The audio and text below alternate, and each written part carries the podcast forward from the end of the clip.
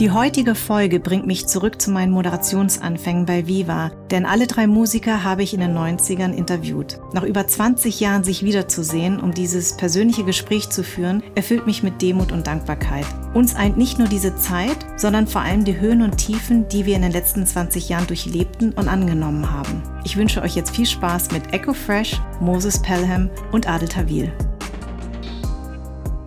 Adel, Ja. Salah, Mahmoud, Mahmoud. Aid, El Tawil. L ist El Tawil, ist das sowas wie so ein Anhang? Also so L, weil Ja. L mit Bindestrich Tawil, was heißt das? Genau, der Lange. Ach, der lange. Ja, Ah. der, der, also der Große quasi, ne? also körperlich quasi. Okay. Und äh, Adel ist aber dein äh, Rufname. Was bedeutet der? Adel bedeutet Gerechtigkeit. Ladel ist ja, das, das Gerechte Mhm. sozusagen übersetzt. Und dann ist es der Vater, Ja. Salah, der Opa Mahmoud und der Uropa Aid.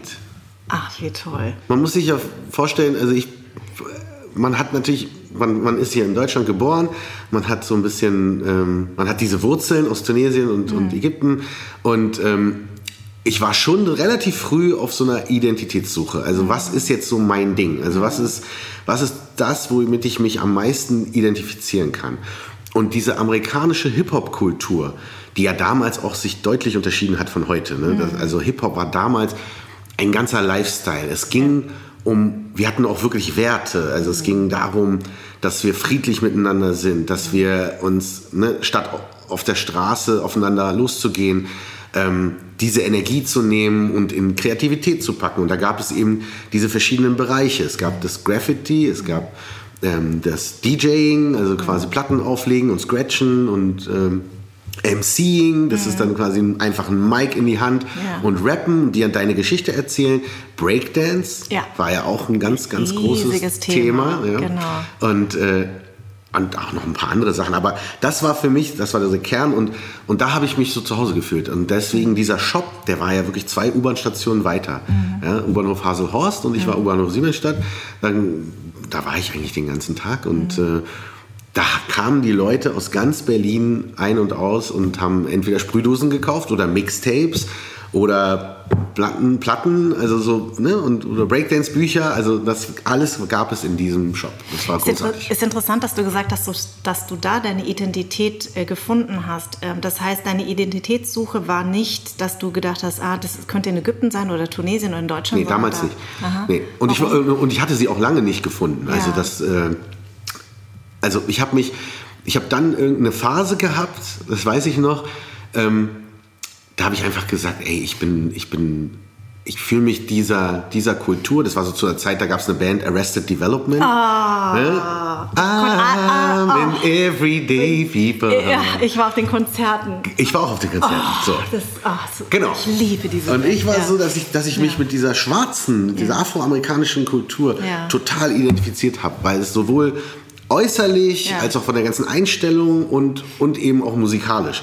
Mhm. Und, äh, und das war so eine Zeit, da hatte ich dann auch so ein, so ein großes Afrika-Zeichen auf meiner Brust, also so als, Ja. als ne, also ein um, umgehangen, so, ein- so ein Medaillon Ja. und habe mir meine Haare gedreht, dass, Mhm. es, dass sie aussehen wie Dreads und äh, ähm, und bin eben konnte die Texte auswendig war im Huxleys beim ersten Konzert von von Arrested Development erste Reihe habe da mitgerappt und das war so ja meine erste Freundin die war ähm, die war auch Afroamerikanerin Ja. und dann in Deutschland ähm, und aber irgendwann hat man dann schon auch gemerkt, oder irgendwann kam auch ein Spruch, hundertprozentig, ich weiß nicht mehr, wer ihn gemacht hat, aber so nach dem Motto, ey, du bist kein Schwarzer. Ja, Du ja. bist nicht schwarz. Ja. So was denkst du, was du machst. Ja. So, und, äh, Was hat das, mit dir gemacht? Ja, das hat schon wehgetan. Ja. Also das war für mich verletzend, weil ich war, so- war so, ey, wir sind doch alle hier in einem, in einem Boot. Ich habe mich auch nie als Schwarzer betitelt, sondern colored, ja, also farbig eben. Und äh, weil ich ja offensichtlich nicht weiß bin. Ja. So, und, äh, aber eben auch offensichtlich nicht schwarz. Ich war irgendwas dazwischen. Und damit musste ich erstmal lernen, umzugehen. Und das war schwierig. Weil du sagst dazwischen und dieses Weißsein. Ähm, ich finde es ja so interessant, ähm, meine Gäste immer wieder zu fragen, wann das Anderssein, also dieses Bewusstsein darüber, dass du nicht weiß bist, dass du nicht deutsch bist. Ähm, wann war das bei dir? Ähm, ach, ich glaube, das ging schon im Kindergarten los. Also ich hatte eine Situation, gut, das hat natürlich auch was mit, mit, äh, mit der Religion zu tun, weil wir natürlich kein Schweinefleisch gegessen haben als mhm. Kinder. Mhm. Durften wir nicht. Mhm. Und das war ja strengstens verboten.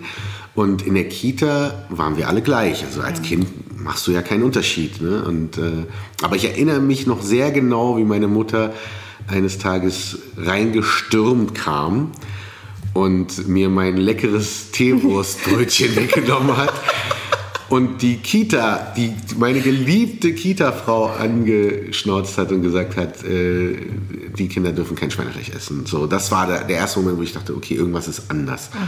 So, dann ging das natürlich in verschiedenen Stufen weiter. Also, dass wir zum Beispiel kein Weihnachten gefeiert haben zu Hause, da war schon irgendwie okay, auch anders. Mhm. Und das ging, wurde dann mit den mit meinen Geschwistern ein bisschen besser gemacht. Also bei mir war, ich war ja das Experimentierkind. Ich war der Erste und da hat man einfach irgendwie rumgeguckt, wie es, wie es so läuft. Aber ähm, ja, und dann eben klar auch als, äh, also wirklich einschneidend war es auf dem elitären Gymnasium. Mhm. Da habe ich einfach gemerkt, dass, äh, dass äh, weil es wahrscheinlich sehr weiß war da auch. Ne? Genau, also ja. nur, nur deutsche ja. Kinder. Mhm. Und äh, es gab Was für Berlin echt zwei mit türkischem Hintergrund ja. und, und eben ich mit dem arabischen Hintergrund. So, das war's. Also Krass. so in, in vier siebten Klassen, glaube ich, oder drei siebte Klassen. Und äh, da habe ich so das Probejahr gerade so hinbekommen. Mhm. So, das ging dann. Ähm, die siebte auch geschafft. Mhm. Und äh, dann in der achten hatte ich so eine Art Trotz Reaktion, weil ich habe einfach gemerkt, dass egal was ich mache, also man muss dazu sagen, wir hatten wirklich, ich glaube, heute ist das schon anders. Also wir hatten damals sehr alte Lehrer, also mhm. wirklich mhm. sehr alt. Mhm. Ähm, ich erinnere mich, die waren alle weißhaarig mit Bärten und, äh, und wir mussten aufstehen. Ne? Also wenn der mhm. Lehrer reinkam, dann mussten wir aufstehen und mussten ja. Guten Morgen genau. und wieder hinsetzen. Und ähm, und da muss ich sagen, da gab es auch den einen oder anderen, der mich auf den Kicker hatte. Mhm. So, und, und die achte habe ich dann nicht, nicht, nicht hinbekommen und äh, habe dann auch die Schule verlassen mhm. und kam auf, ein, ähm, auf eine Gesamtschule mhm. am Johannesstift in Spandau, also noch ein bisschen weiter rein nach Spandau. Und, ähm, und das war eine ganz andere Welt. Mhm. Da waren junge Lehrer, da waren verschieden, also ganz ne, verschiedene Nationalitäten, verschiedene Nationalitäten so Französisch, Französisch Spanisch, mhm. so ne, ein bisschen Europa und ähm, und das war großartig. Also da war, da bin ich aufgeblüht und war wirklich super Schüler und auf dem direkten Wege ins Abitur. So, und sag mal, wenn du sagst, ähm, also bei in Siemensstadt war es, glaube ich, auch sehr äh, Multikulti, nehme ich mal an. Total. Und ich meine, wir reden jetzt immer noch von Berlin. Ne? Wir genau. reden jetzt nicht von München, wo ich groß geworden bin, ja. wo es sehr weiß war, sondern ja. wir reden jetzt von, von Berlin. Ähm, das muss doch total strange gewesen sein, oder? Weil wenn du in die Schule gehst, sozusagen auf diesen elitären Gymnasium, ja. war das ja wie eine andere Welt. Genau. Das war ja eigentlich die Realität, wenn man ehrlich richtig. ist, richtig? Also Realität meine ich jetzt von vielen Schu anderen Großstädten ja. also, oder von vielen anderen Städten, gar nicht mehr Großstädten und du kommst dann zurück. Das Multikulti war die Realität, meinst du? Ja, die, das Multikulti ist die Realität von Berlin. Ja, richtig. Aber eigentlich ist ja das, was du erlebst, das, also das, was ich, das war ja meine Realität, ne? dieses weiße Gymnasium, ja, dieses ja, weiße klar, Umfeld klar. und so. Ähm, das muss doch total strange gewesen sein. Also zu wissen, man ist in Berlin, wo es sehr multikulturell ist und dann auf dieses Gymnasium zu gehen, also hast du mit deinen Eltern mal drüber gesprochen, dass, was das mit dir macht? Oder hast du dich nicht getraut? Nee, ne? nee ich glaube, das Verhältnis hatten wir einfach nicht so mhm. wirklich. Also ich habe, äh, ich hab, bin ja aufgewachsen wirklich mit, dadurch, dass Siemens aus allen möglichen Ländern die Menschen angeworben hat, war meine, mein Freundeskreis, also da gab es keinen zweiten mit der gleichen Nation, mhm, sondern krass. das ging wirklich, also bei, bei zehn Freunden waren es zehn Nationen, so muss man sich das vorstellen. Ja? Vom Franzosen über den äh, Italiener, dann ich als Tunesisch, Ägyptisch, mhm. Türkisch, Iran, also wir hatten wirklich alles. Ja? Und ähm, auch äh, hier ähm, Holland, mhm. Schweden mhm. und dadurch war meine Kindheit wirklich großartig, dass ich, dass ich auch diese verschiedenen Kulturen kennenlernen konnte. Also man ist ja dann auch zu dem Kumpel nach Hause, nach Hause und hat das Essen gegessen, was die essen. Und, und das war ähm, großartig. Und, und in dem Moment, wo ich auf dieses Gymnasium gekommen bin, mhm. da kam für mich so ein bisschen so der, der so der Ernst des Lebens auf einmal. Ey, hier musst du jetzt dich durchfighten. Und da kamen natürlich auch Sprüche von meinen Eltern, ähm, okay, du musst besser sein. Also du darfst nicht, wenn du genauso gut bist wie dein Mitschüler, dann, werden, dann wird dein Mitschüler weiterkommen, du nicht. Ich habe ein, ein Lied gefunden, das flasht mich so krass. Ich finde, der Text, der sagt so viel aus, weil es geht ja jetzt ein bisschen auch darum, dass du ja auch viel auf Tour bist und dass dir auch Dinge auffallen. Auch jetzt, ne, also uns fällt das ja allen auf. Ich weiß nicht, wie es dir geht, aber mh, mm, ich finde, in den letzten paar Jahren rückt Deutschland ja schon sehr nach rechts. Ja. Und man, man spürt einfach diesen, ne, die Populisten sind ähm, überall in den Landtagen und man spürt es einfach viel mehr. Klar. Und äh, du schreibst ja schon auch sehr viel politische Texte. Das fing, glaube ich, mit Annette vor allen Dingen an, oder? Klar. Ja, genau. Ja. Und ähm, dieses Wohin soll ich gehen, warum hast du das geschrieben? Weil ich das Gefühl hatte, also ich muss dazu sagen, ich habe ich habe wenig Diskriminierung erfahren. Ich habe mhm. ein tolles, tolles, tolles Leben mhm. hier in Deutschland mhm. gehabt. Ja, also ich bin hier geboren, ich habe mich als Berliner Junge gefühlt.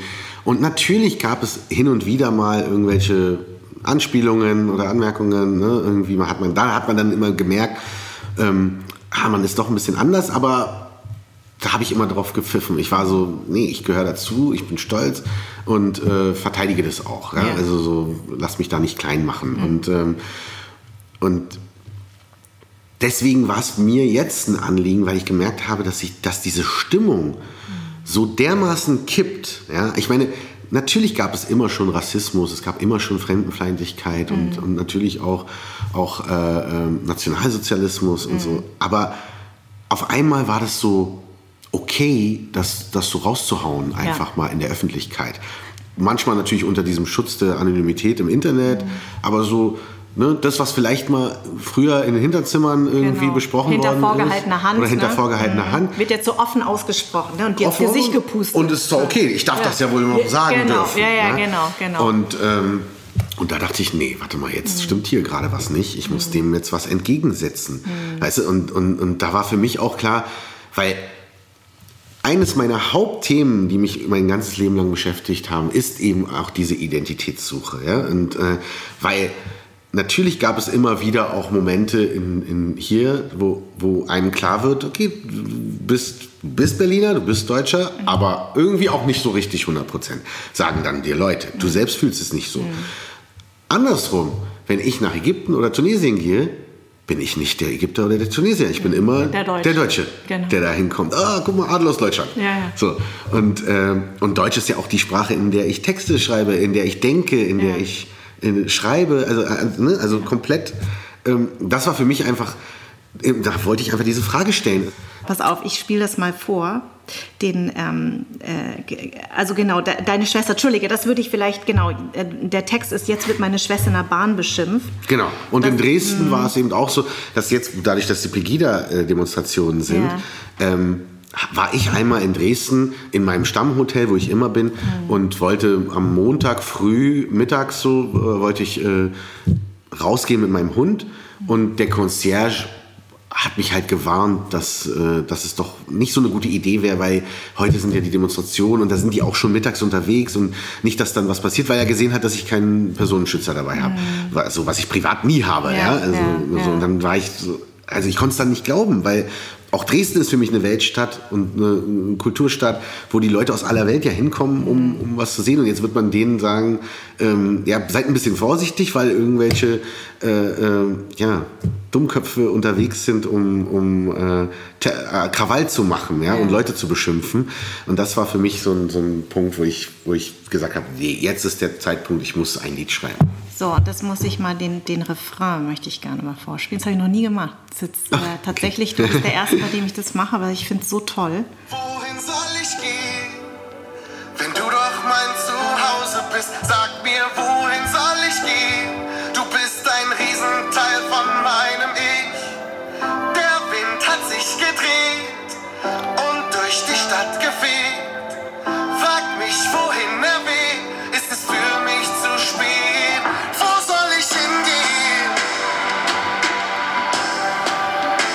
Das ist ja eine Hymne. Ich habe den seit gestern Ohrwurm. Mich mich. Also, wenn ihr das wollt, bitte, wohin soll ich gehen? Ihr müsst es unbedingt, äh, wirklich, ein, ein, wirklich eine der schönsten Songs, die ich in den letzten Wochen gehört habe. Ach, schön, wirklich. freut mich Ich, ich habe es jetzt rauf und runter, ich habe es mir runtergeladen. Ja, toll. Also mich wirklich sehr, so wirklich. toll. Und ähm, weil du auch diese Frage äh, dir stellst, mein Zuha wenn du doch mein Zuhause bist, ähm, Ja. meine beliebte Frage ja in diesem Podcast ist ja, gibt es einen Unterschied zwischen Heimat und Zuhause? Uh, gibt es einen Unterschied zwischen Heimat und Zuhause? Ja, glaube ich ja. Adel. Oh, hat Spaß gemacht. Wir haben ja auch. Schön, dass du Okay. da warst.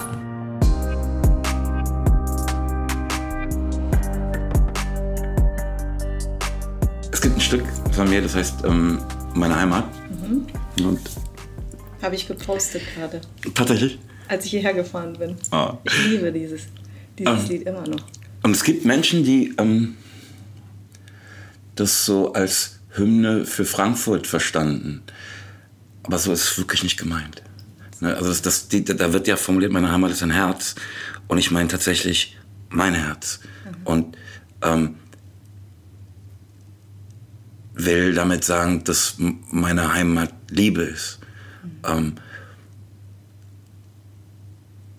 das ist jetzt auch schon eine Weile her, dass ich das Stück empfing. Ähm, ich weiß gar nicht, ob ich das dabei so vor Augen hatte. Aber Heimat hat für mich halt mit Menschen zu tun, denen ich mich nicht erklären muss. Ne? So die Menschen, mit denen ich mich am Wochenende treffe, sind meist Menschen, wo ich einfach gar nichts sagen muss. Also wo ich einfach mich hinsetzen kann ähm, und mich fallen lassen kann. Ne? Und egal, wo die Unterhaltung uns hintreibt.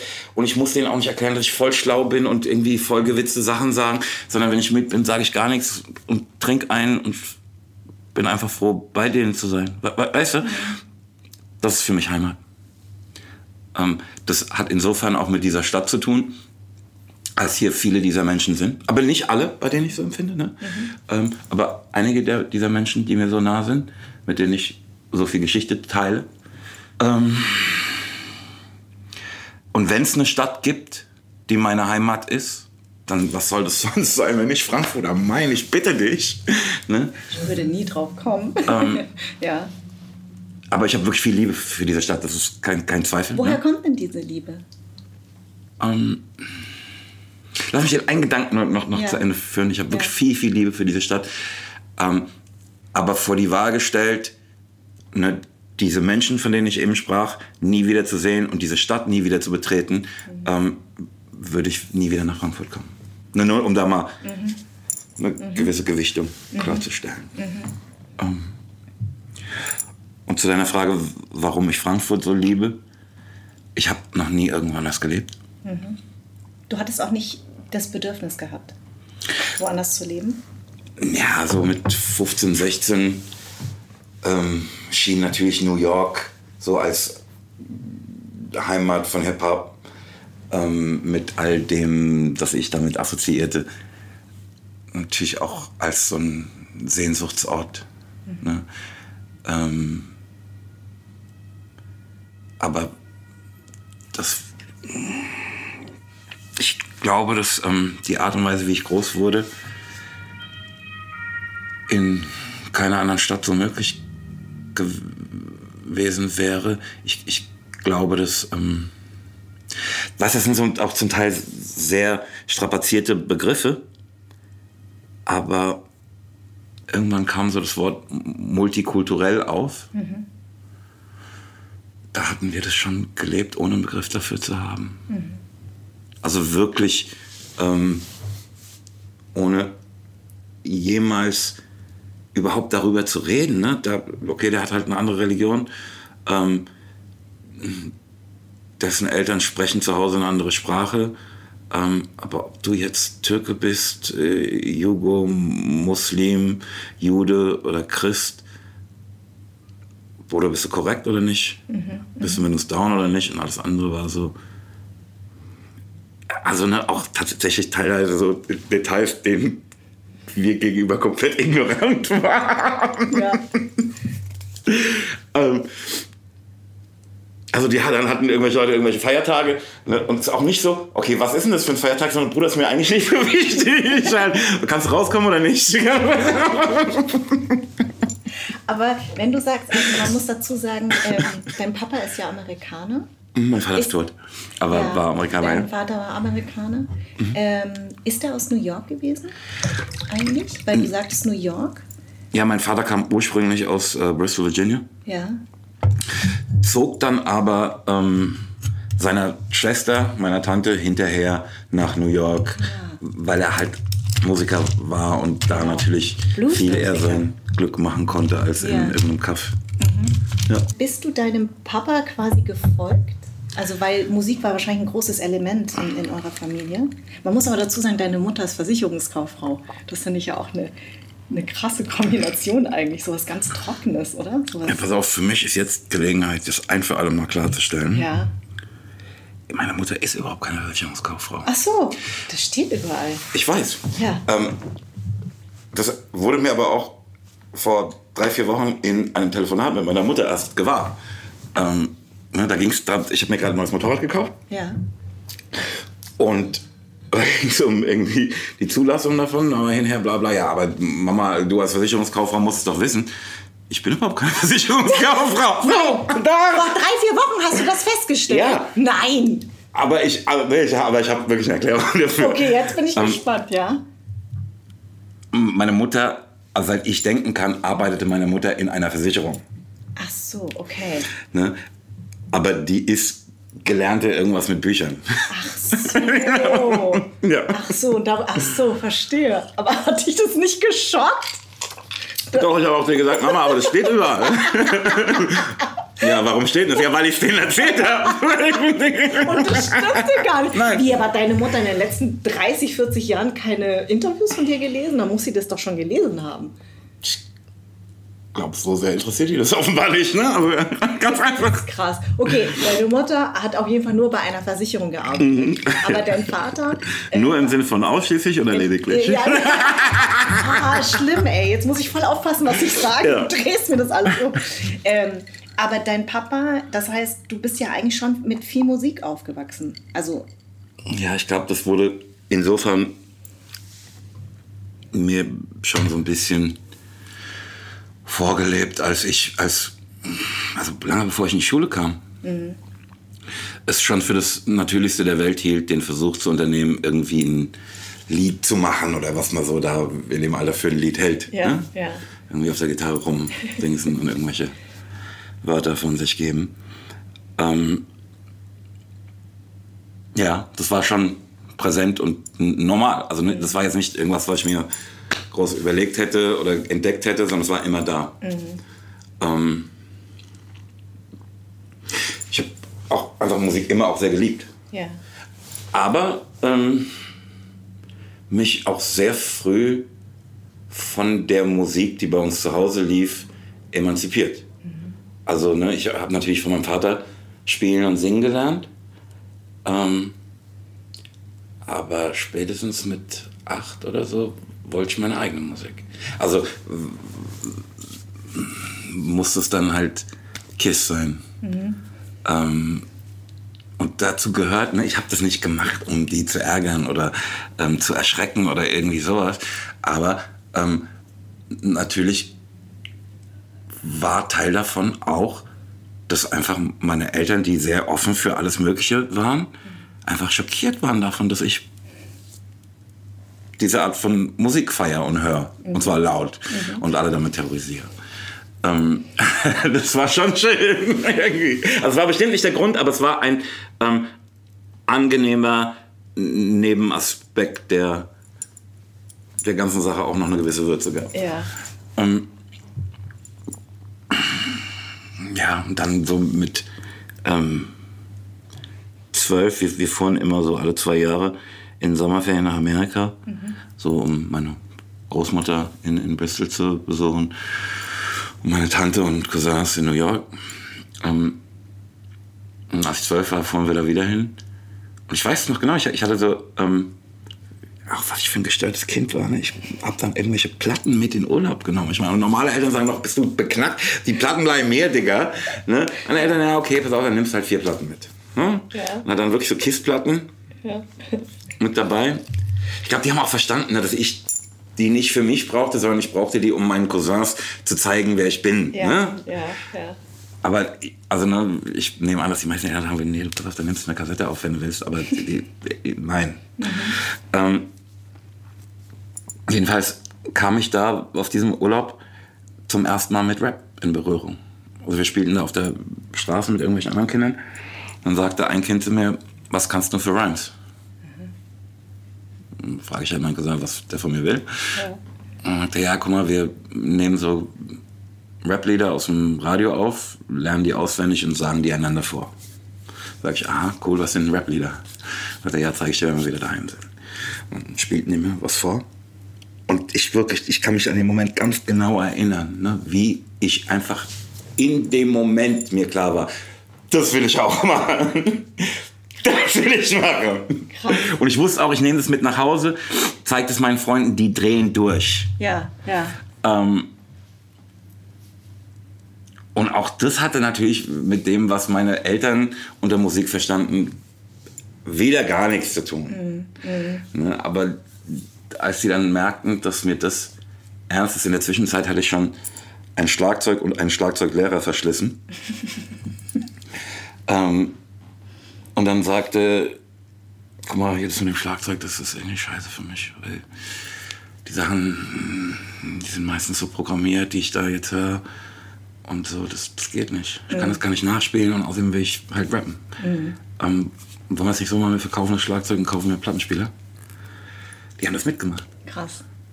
Ähm, und auch irgendwie so, als das ja dann natürlich Jahre später, ähm, als ich dann so mit 15 meinte, ich müsste in jeder Diskothek, also ich was heißt Diskotheken, ich habe einfach überall gerappt. Überall, wo ein Mikrofon war, am Autoscooter, am Skipper, äh, in der Disco, egal wo ein Mikrofon war, hier, ich mache jetzt hier einen glatten. Ne? Ja. Ähm, aber fing ich dann halt auch an, des Abends in Diskotheken zu, zu tun. Aber auf Englisch noch, ne? Ja, ja, klar.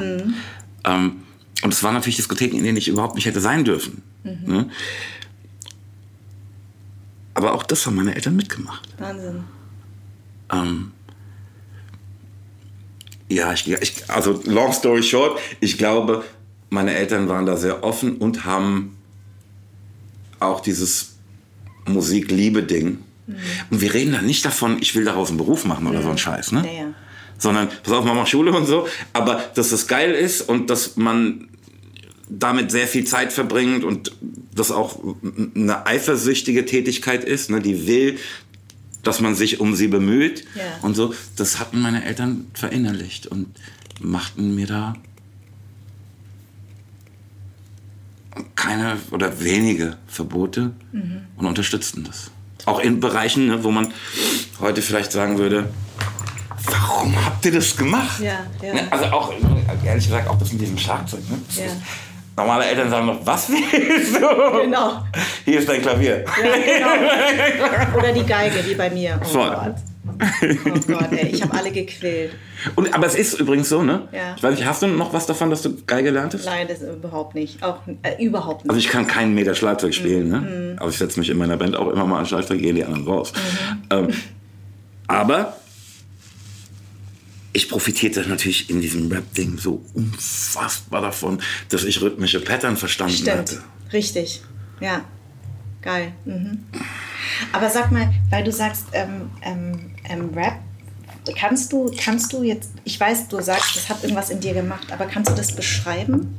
Was? Also ich glaube, ich weiß nicht, wie selbstbewusst du als 15-Jähriger warst, dass du da in jeden, in, in, in den Club gehst und dich da ans Mikrofon Das stellst. ist übrigens, wenn ich das gerade mal sagen darf, Ja. das passt überhaupt nicht zu meinem Charakter. Ja, eben, deswegen. Deswegen will ich ja genau wissen. Was hat es dich dazu gebracht, dass du auch noch mit 15 dich da vorne hinstellst und sagst, ich mach das jetzt? Ich rap glaube, ich hatte damals einen anderen Charakter.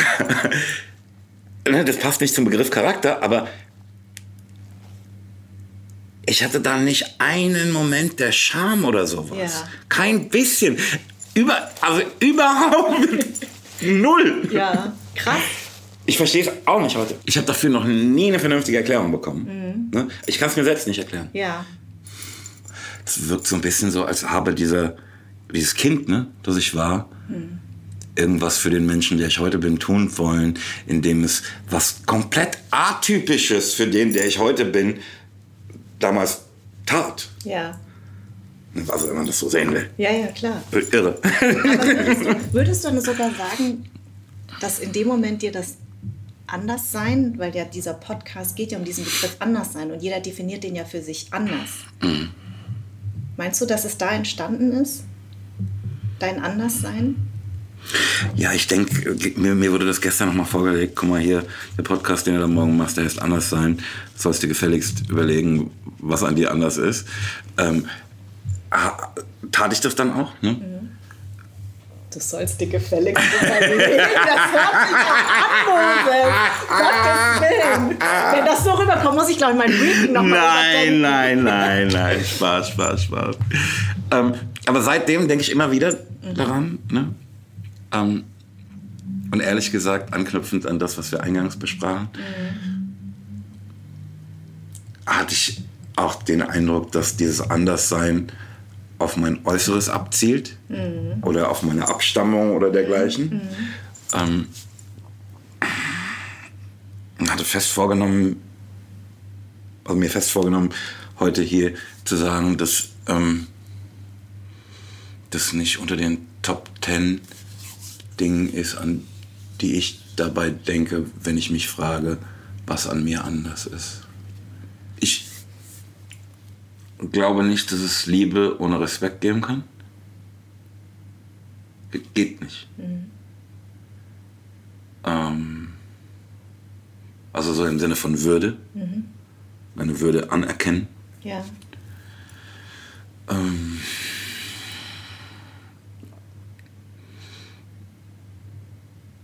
und während ich sage, es kann keine Liebe ohne Respekt geben, ähm, ist, glaube ich, also sagt er ganz offensichtlich, dass für mich ähm, Respekt eine Vorstufe quasi ist, also eine äh, Conditio sine qua non. Ne? aber darüber hinaus, also für Liebe, ne, aber darüber hinaus, ähm, glaube ich, was, wonach, was glaube ich auch für unser gemeinsames, also unser Miteinander, für unser gemeinsames Leben ähm, auch sehr, sehr wichtig ist.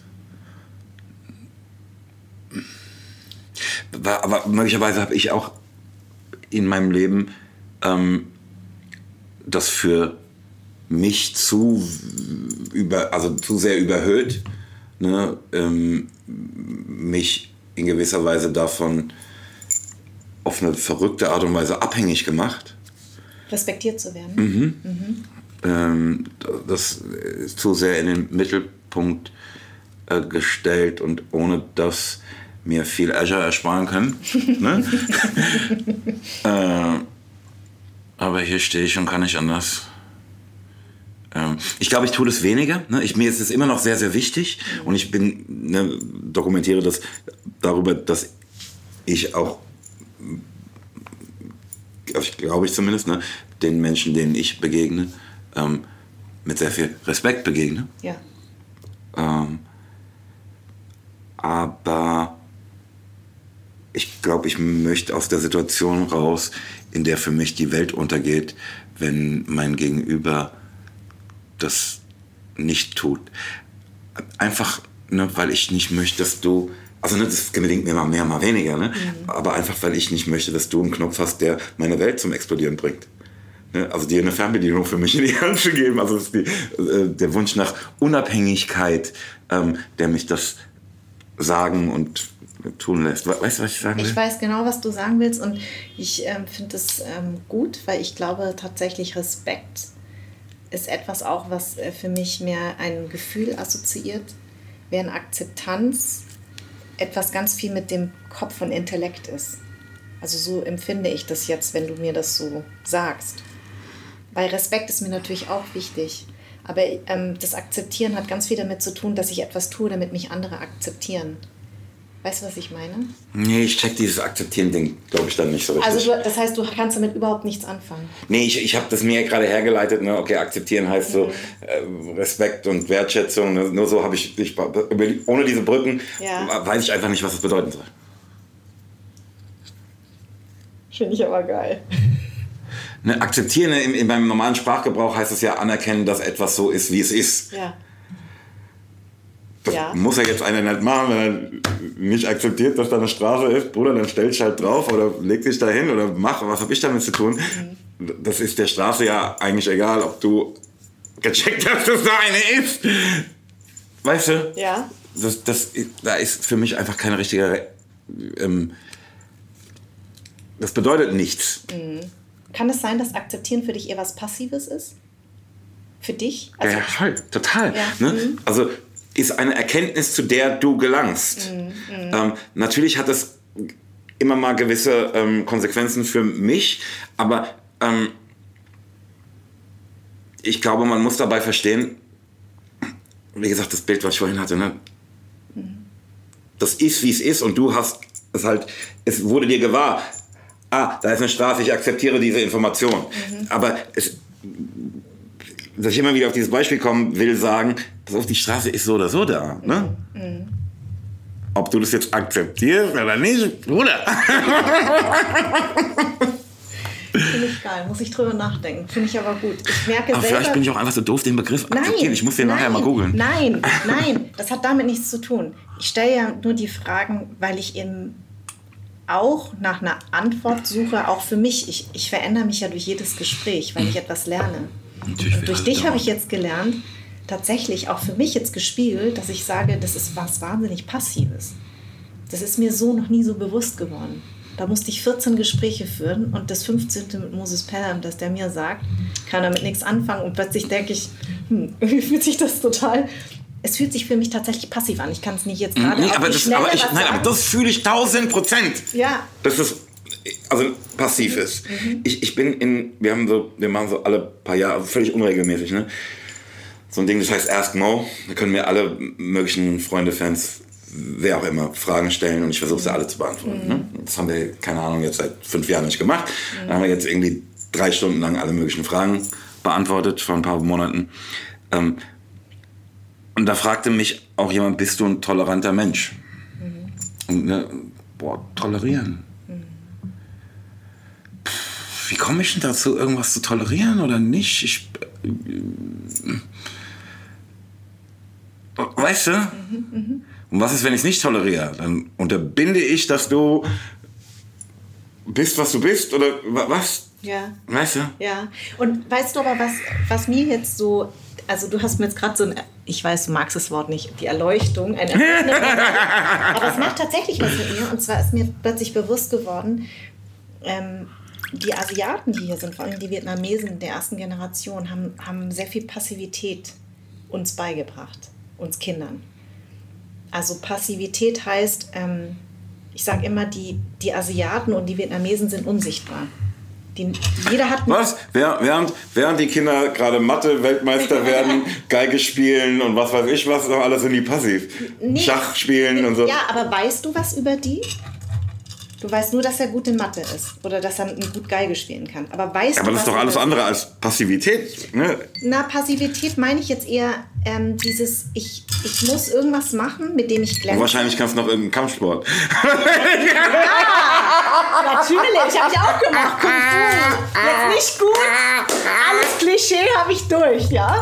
Natürlich. Aber trotzdem ist es so, mach etwas, damit du nicht auffällst und wenn dann nur positiv.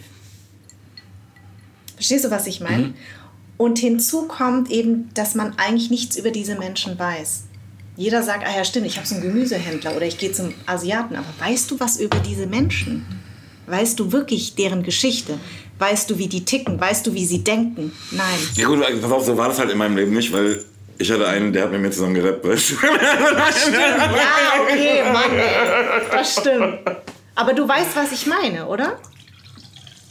Das existiert, glaube ich, in deinem Weltbild gar Ich, nicht. ich weiß, was du meinst, aber es war halt für mich nicht so. ja, das ist, das ist echt krass, weil du bist der Erste, den ich treffe, bei dem es nicht so ist. Das finde ich mega. Weil jedem, dem ich diese Geschichte erzähle, der sagt, ja stimmt, ich habe einen Gemüsehändler oder einen Kioskbesitzer, wo ich immer hingehe, ich weiß überhaupt nichts über den. Der ist immer freundlich, lächelnd, aber eigentlich weiß ich nichts über den. Aber bei dir ist schon wieder alles anders. Und der war auch gar nicht so freundlich bei mir. Auch nicht freundlich. Ich mach, ich mach, ich mach, ich mach, ich mach, Nein. ich am Playen. Nee, man sagt ja immer, ah, die Asiaten, die lächeln immer. Nee, die können Dolche, du, die sind. Also mach mal mit denen Geschäft, du, da guckst du echt. Ich, ich weiß nicht, es ist natürlich auch überhaupt dieses Asiatische ist halt einfach schon eine Unverschämtheit. Ja. Aber in diesem, genau in diesem Ballpark, ich glaube, es ist japanisch, aber ich weiß es halt auch nicht. Ja, ne? ja. Ist es so, ähm, wir werden darüber nachdenken. Bedeutet aber, Bruder, auf keinen Fall über meine Leiche. Richtig. genau. Aber ich kann jetzt nicht sagen, nein. Aber nein, sagen wir nicht. Nee, nein, sagen wir nicht. Was Wir werden das? darüber nachdenken. Aber Genau. das bedeutet never ever. Genau, richtig. Das stimmt. Das stimmt. That's true. Ja, ich, ich werde darüber nachdenken. Also es äh, war ein total schönes Gespräch. Danke dir. Es war mir ein Fest. Vielen, vielen Dank fürs Dasein.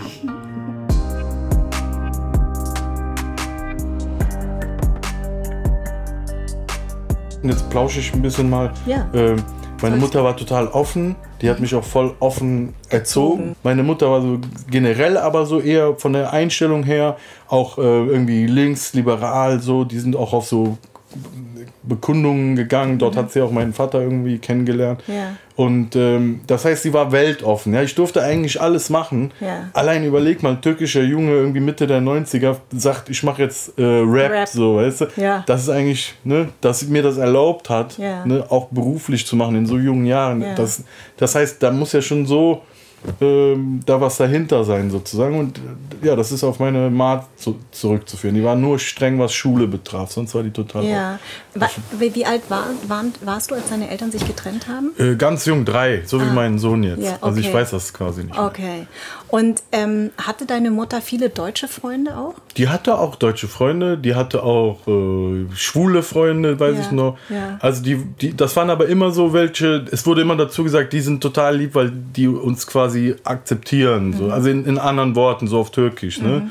So, äh, die mögen uns oder Ja, so, so auf Türkisch so halt. Äh, wurde da- das auch immer benannt. Ne? Also man hat da quasi auch einen Unterschied anscheinend gemacht. Jetzt kann ich das alles analysieren. Mhm. Zwischen denen, die jetzt quasi keine Unterschiede gemacht haben, Mhm. ja, oder die offen gegen uns gegenüber waren. Ne? Ich muss ja auch immer, ich singe auch immer wieder über die Gastarbeiter. äh, Thematik, das ist ja quasi mein Thema oder das Oberthema meiner Familie. Ich versuche mich jetzt in meinem Alter immer hineinzuversetzen in meinen Opa. Was hat der gedacht? Oder in meine Mutter sozusagen. Was haben die da Was gedacht? haben die gedacht? Ja, was, Was haben sie gedacht? Überleg mal, der, der Opa, der hier hinkommt, der kann die Sprache nicht. Ja. Der kennt keinen einzigen Menschen hier. Ne? Der kommt hier hin und arbeitet, ne? wird dem wahrscheinlich mit Händen und Füßen irgendwie erklärt, was er da machen muss. Ne? Ja. Und der macht dann einfach. Ne? Das ist schon heftig. Ne? Ja. Und alle sind noch zu Hause. Richtig. Der ist hier. Es gibt keine Handys. Es, Genau. Du, das Einzige auf der Arbeit sind dann mehrere seiner Sorte sozusagen, die dasselbe, äh, weiß nicht, dieselbe Herausforderung haben. Die hat er dann wahrscheinlich getroffen. Ich weiß es nicht. Ich kannte auch meinen Opa nicht so, der ist jetzt äh, gestorben, Gott hab ihn selig vor, vor einigen Jahren schon. Und ich habe im Nachhinein überlegt, ich kannte den nicht mal wirklich. Weißt? du? Immer wenn ich bei dem war, der lag halt auf der Couch. Das wurde Aber hier nie, in Deutschland? Ja, in Wuppertal. Ah, okay. Das wurde nie angefochten, so. Der war, Ja. kam von der Arbeit, hat sich hingelegt, hat so türkisches Fernsehen geguckt, war halt so ein bisschen in seiner Parallelwelt, so, Ja, ne? ja. Und wir als Kinder konnten wir halt schon super Deutsch und hatten schon fast gar keinen Draht mehr zu ihm, so, Mhm. weißt du? Obwohl da gar nicht so viel dazwischen war, ne? Wir haben den ja immer wieder gesehen. Ja. Aber das Leben hat sich ja da schon total Und auseinanderentwickelt. das ist der Vater deiner Mutter? ja. Ah, okay. Und wurde bei dir zu Hause Türkisch gesprochen oder Deutsch? Äh, größtenteils Deutsch. Meine Mutter hat oft auch auf Türkisch mit mir geredet und ich habe Deutsch zurückgeredet zum Ja. Beispiel. Äh, das kam so aus dem Gespräch heraus. Aber ich habe schon sehr, sehr viel Deutsch mit meiner Mutter geredet. Und ich habe ja auch gesehen, du rappst ja auch auf Türkisch. Also Ja. du musst die Sprache ja so gut beherrschen, dass du auch noch auf Türkisch Naja, rappst, oder? das geht so. Ey, also ich, das hat mich richtig beeindruckt. Also ich könnte, abgesehen, ich kann gar nicht rappen, aber ich könnte noch nicht mal auf Vietnamesisch rappen. Das ist ja Wahnsinn. Das, war für, das ist für mich so ungefähr wie wenn ich Englisch rappen okay, würde. Ja, also du musst dir so- das drauf schaffen, Ja, sozusagen. man würde so sagen, okay, ich kann ganz gut Englisch, so man würde sagen, ist okay und man hört schon, Das ist nicht das Das ist deine, nicht deine Muttersprache. Genau, genau. War das deiner Mutter wichtig, dass, man zu dass du zu Hause Deutsch sprichst? Weil das ist das, was ja uns alle eint, dass die, unsere Eltern immer Angst haben, dass wir, den, dass wir den Anschluss in der Schule nicht schaffen und Mhm. deswegen viel Deutsch sprechen. Also meine Eltern, die haben mit mir nur Vietnamesisch gesprochen. Also meinem Vater war es wahnsinnig wichtig, weil Mhm. er dann irgendwann gemerkt hat, ich verliere das Vietnamesische, weil ich war bei einer ähm, Gastfamilie, weil meine Eltern haben studiert und ich war bei einer Tagesmutter und da war das Deutsch irgendwann so präsent, Mhm. dass ich ganz schlecht Vietnamesisch gesprochen habe. Also bei uns war es eher umgekehrt. Ich weiß nicht, wenn meine, El meine Mutter zu Hause geblieben wäre und ich hätte nur Vietnamesisch gesprochen, wäre es vielleicht anders gewesen. Aber bei uns zu Hause wurde sehr viel Vietnamesisch gesprochen. Hat deine Mutter darauf geachtet, weil sie Angst hatte, dass du vielleicht den Anschluss ähm, nicht äh, bekommst in der Schule, wenn sie darauf sehr viel geachtet hat, dass sie deshalb auch mit dir viel Deutsch gesprochen hat? Das kann sein. Ich weiß gar nicht, ob sie das so bewusst gemacht hat, aber, wie, wie ich dir eben gesagt habe, dass ihr war das Wichtigste, dass ich gut in der Schule bin. Also es spricht schon so ein bisschen dafür, glaube ich, dass ihr das. Warst du denn gut in der Schule? Ja, ja? bis, bis Rappen. bis bis Leben- 15 Genau. warst. bis, äh, ja, bis ich mich dann quasi nur noch für die Musik interessiert habe. Aber Ja. ich war immer gut, ich war auf dem Gymnasium, ich hätte das locker geschafft. Ja. Hab's aber dann wegen Rappen sausen lassen. Deswegen habe ich mich getraut sozusagen und habe leider eigentlich die Schule nicht zu Ende gemacht. Ja. Ich war, glaube ich, in der 11., habe die 11. Äh, Also mittlere Reife hast Genau. du. Ja, reicht doch. immerhin. Immerhin. Ich habe bayerisches Abitur und habe damit nichts mehr zu tun. Also deswegen. Ich würde gerne noch mal zurück zu deinem Großvater kommen. Ähm, wie, wie waren das eigentlich? Hat, hat, hast du, wie waren die Ebene mit deinem Großvater überhaupt? Also du hast ja gesagt, der kam immer nach Hause, hat sich da hingelegt, ähm, Mhm. hat dann türkisches Fernsehen geguckt. Also das heißt, ihr habt nicht so eine wirkliche Nähe und Bindung Ja. wahrscheinlich gehabt. Hattest du Angst vor ihm so ein bisschen? ja, der war schon eine Respektsperson. Respektperson, ne? ne? Genau. Der hatte so einen dicken Schnäuzer, so, ne? Geil, so wie man sich's vorstellt. Genau, und wenn er einem so geküsst hat, haben wir uns mal so, haben wir uns immer so weggedreht, so, ne? wollte man nicht. Ne? Und äh, ja, man wusste schon, so, der ist so der, das Oberhaupt. So, Ja. das, das war mir da schon bewusst. Was ist mit der hatte, Oma gewesen? Ich hatte gar keine Bindung zu ihm. Mit Ja. der Oma hatte ich eine Bindung. Ja? Ja. Die hat sich halt um uns immer gekümmert und ähm, ich war auch manchmal bei denen für Wochen, so, weißt du, wenn, mein, äh, wenn meine Schulferien waren oder so, ich konnte ja, nicht oft immer äh, wegfliegen, dann war ich zum Beispiel mal da. So, Ja, weißt ja. Ja, das war toll. Also ich liebe meine Oma. Ich weiß noch, die hat uns auch so typisch türkisch, so zum Beispiel, ich, ich rede mal von uns, weil mein Cousin war genauso alt wie Ach ich. so, deshalb, Ich habe fast okay. immer das Gleiche mit ihm zusammen erlebt. Ja. Die hat uns zum Beispiel dann so gebadet, so auf, mit so einem Eimer, so, weißt du, so, daran kann ich mich noch erinnern, so vage, weißt du. Ja. Und die hatte so ein typisch türkisches Badezimmer, weiß ich noch, weißt du, so mit so einem, nicht Boiler, sondern so einem kaminmäßigen Ding, so, weißt du, und dann war, stand da so, ein- so ein Plastiksitz, ne, und da haben wir uns dann draufgesetzt und die hat uns dann so gebadet. So, Ich kann mir das richtig vorstellen. ja, so, also das war schon so typisch Gastarbeitermäßig bei denen, ne? Ja. Wa- ähm, als du klein warst, wann warst du das erste Mal in der Türkei? Das weiß ich nicht, ga- ganz früh halt, ne? Ganz, ganz, ganz früh. Also es war schon so, dass wir manchmal halt in Urlaub flogen und dann halt immer dahin, ne? Aber eher so Antalya, so Urlaubsgebiet. Aber auch mal ähm, äh, Istanbul war ich aber, glaube ich, nur alleine. Ja, nee, es gibt so ein Dorf, da waren wir öfter und da, das ist jetzt auch da, wo meine Mutter sich eine Wohnung geholt hat. Ja. Ja, und Und wie war das für dich? Kannst du dich daran erinnern, das erste Mal? war ganz schön. Ich habe das schon als, also als gegeben wahrgenommen. Also ich könnte jetzt gar nicht so betiteln, wie das erste Mal war, weil ich war da wahrscheinlich so klein so, ne? Ja. Deswegen, also das kam einem ganz selbstverständlich vor, ne? Ja. Man ist jetzt hier. Und ähm, weil du sagst so selbstverständlich, ähm, der Titel meines Podcasts heißt ja Anders sein. Und es geht vor allen Dingen darum, wann man sich eigentlich zum ersten Mal anders gefühlt hat. Weil das ist ja, finde ich, häufig nicht, dass man sich selber so fühlt, sondern dass man zu was anderem gemacht wird. Und jeder hat ja, verbindet damit ja was anderes. Kannst du dich daran erinnern? In der Türkei Ja. wusste man ja auch, wir kommen aus Deutschland, wenn wir dann. Alemanche habe ich jetzt gelernt. Genau. Ne? Deutschländer. Richtig. Ja. Das wusste man natürlich, wenn wir in ein Hotel kamen. Das wusste man aber auch, wenn wir da in die Stadt gingen. Das wusste man schon, wie wir angezogen waren. Und wie ihr euch bewegt. Ja, und ich war da nicht mit äh, Gucci und Prada oder so, Ja, sondern einfach ganz normal. Ja, ne? genau. Und man hat das mit den Vietnamesen auch so. Immer möglichst viele Marken tragen. ne? Genau, Und die, genau. man hat es trotzdem erkannt. Ja. Mhm. Also so, wenn wir geredet haben, sowieso. Ne? Bei meiner Mutter ging es noch, weil sie konnte halt so perfekt, aber naja, also auch dort waren wir anders. Ne? Mhm. Und hier sowieso. Ich war auf, äh, in der Grundschule, auf einer katholischen Grundschule, da waren schon nicht viele Ausländer, also da war mir schon unterbewusst, heute bewusst, also klar, dass ich da äh, anders bin. Später in der weiterführenden, am Gimmi waren noch weniger Ausländer eigentlich, ne? Ja. Ja, deswegen, also es war auch noch andere Zeit, muss man sagen. Ne? Da Ja. waren nicht viele Ausländer auf dem Gymnasium. Genau, genau. Aber äh, würdest du eher sagen, dass das Anderssein dir bewusster wurde in der Türkei oder hier? Hier. Schon. Ja, ja. Hier. Durch deine, durch deine Freunde oder eher durch die Erwachsenen, wie sie dich behandelt haben? Ich hatte einen ganz bunten äh, Freundeskreis, ne? Polen, Kroate, weißt du, natürlich auch Deutsche, aber das war ganz gemischt, ja. Äh, Ich wusste aber schon ziemlich früh, wie ich eben meinte, dass es einen sozialen Unterschied gab. Ne?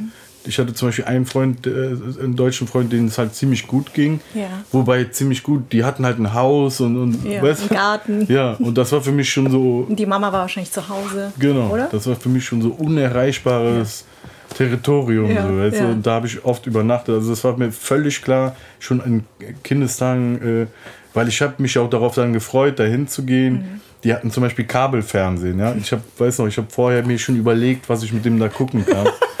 weißt du? Ja, ja, klar. Weil der klar. so Pro 7 und so hatte. Ja, und das ja. war für mich so krass, so, ne? Ja, also das war mir schon von vornherein bewusst, auf jeden Fall. Ne? Ja. Aber Es gibt auch so ein paar kleinere, weiß nicht, äh, ob man jetzt Trauma sagen soll. So. Es gibt auch ein paar Stellen, wo das dann schon nicht schick war so oder nicht schön mehr war. Das kann ich mich zum Beispiel erinnern. Ich musste mich auch in der, in der Klasse eintragen, wenn, wenn wir nach, äh, zum, äh, auf die Klassenfahrt gingen. Ne? Da muss ich nach vorne äh, so, ein, so ein Formular ausfüllen. Oder, Weil du einen oder? türkischen Pass hattest Nee, wahrscheinlich. weil Ach so. da haben wir Dings dazu bekommen. So irgendwie, äh, wie heißt das, Subvention? Nee, Ach so. Zuschüsse. Ach so, Zuschuss. Ach Genau. so. Ach so, und wegen dir bekamt ihr den Zuschuss oder was? Nein, Nee, nein, nee. so sozial schwachere Kinder Ja, ja. gingen dann halt nach vorne und mussten sich dann quasi eintragen. Ne? okay. Da war ich noch eine, ein türkisches Mädchen und noch ein Inder war das, Mhm. glaube ich, so ein ähm, dunkelhäutiger sozusagen. Und äh, ja, das war auch da völlig klar, wir stehen jetzt hier vorne. So, weißt du, also das ist eigentlich schrecklich, wenn ich heute drüber nachdenke. Ja. Ne? Aber gut, es hat mich jetzt nicht, äh, nichts gekostet oder so, aber, aber schon, man hat schon, wie gesagt, ich analysiere jetzt so eine Art vielleicht positiven Knacks, indem du das aufs Positive gewendet hast, weil ich habe ja ziemlich früh dann eine Bestätigung erhalten durch meine Musik, äh, habe halt diese Energie in was gesteckt und dann auch Feedback bekommen, muss ich sagen. Das ist natürlich etwas, was mich wieder unterscheidet von anderen, die vielleicht nicht so leicht schon von ziemlich früh haben, ne, muss ich Genau. auch dazu sagen. Genau. Aber vielleicht ist das etwas, wie gesagt, was mich angetrieben hat, ja, es allen zeigen zu müssen. Ich habe das bis heute. Mhm. Ja. Das geht immer noch nicht ganz weg. Ja. Ne? Ich will, dass mein Sohn das nicht hat. Also ich wäre da richtig sauer, wenn, das, wenn ich so eine Geschichte von der Schule hören würde, dass ein Lehrer ihn irgendwie besonders dann raushebt. Oder so wäre ich richtig sauer. Ne? Würde ich hinfahren, glaube ich. Ja. Weil dafür habe ich nicht äh, alles gemacht. So, ne? Ich habe jetzt ein paar Gespräche jetzt geführt und was alle unisono sagen, ist, dass man nur akzeptiert wird, weil man etwas geschaffen hat. Das heißt, das Leistungsprinzip ist so vordergründig, ja, weil sonst wirst du ja nicht akzeptiert.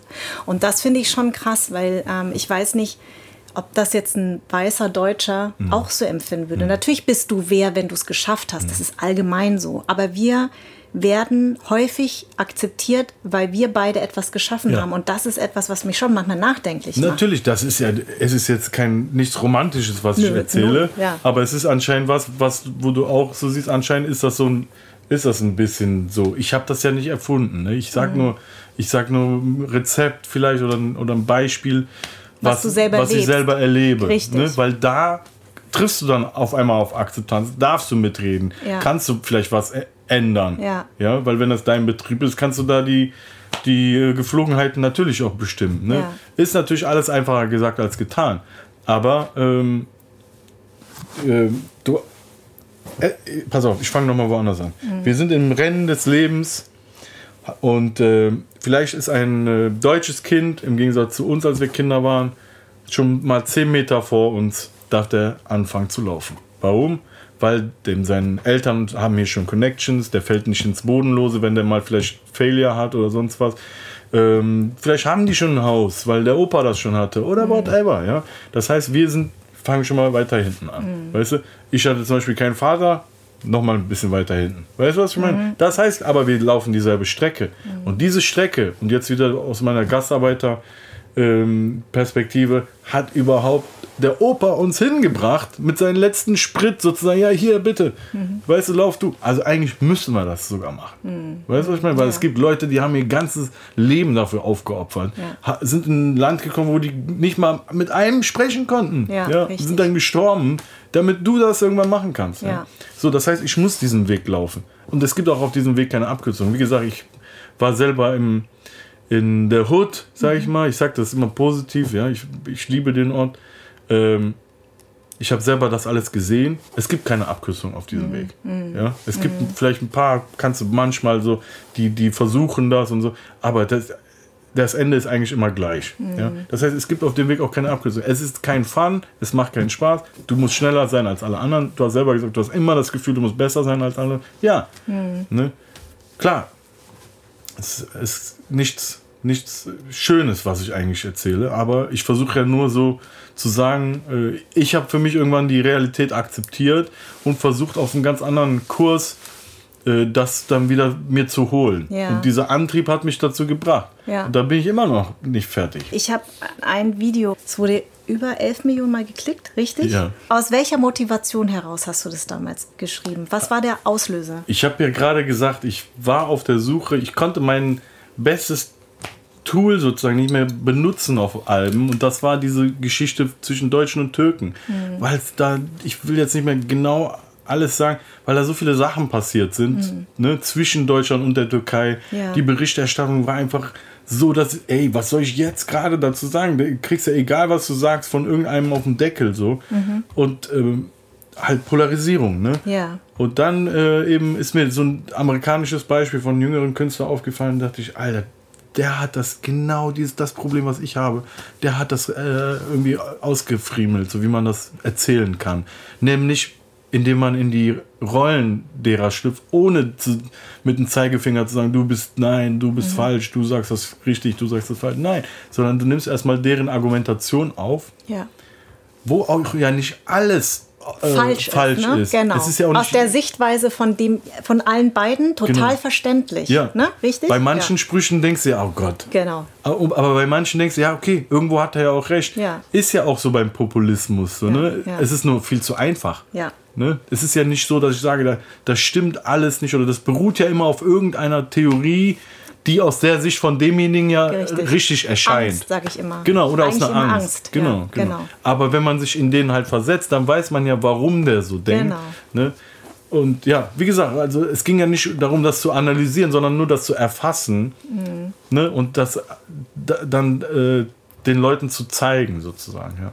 Und dann habe ich halt mein, äh, meinen Teil dazu gesagt, was im, im, im, in dem amerikanischen Ding nicht ist.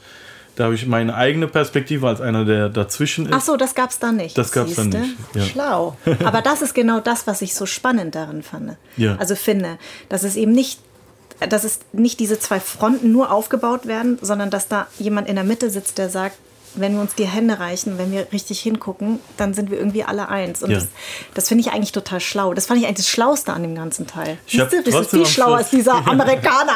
trotzdem am Schluss die so alleine gelassen.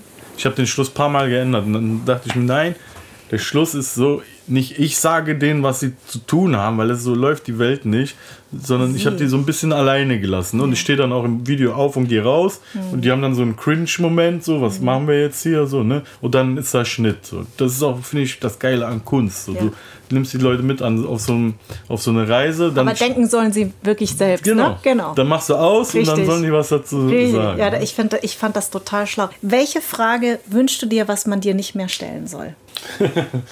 Was man mir nicht mehr stellen soll. Keine Ahnung. Das ist ein geiles Schlusswort. Vielen Dank, Echo. Anderssein ist eine Produktion in Zusammenarbeit von Farn und Pracht Company. Idee und Konzept kommt von mir. Redaktion Anja Prinz und ich. On-Air Design Tro. Die Musik kommt von Perry von den Beethovens. Ton und Schnitt Philipp Zimmermann und Anja Prinz. Und mein Dank geht an Seat und an alle, die diesen Podcast unterstützen.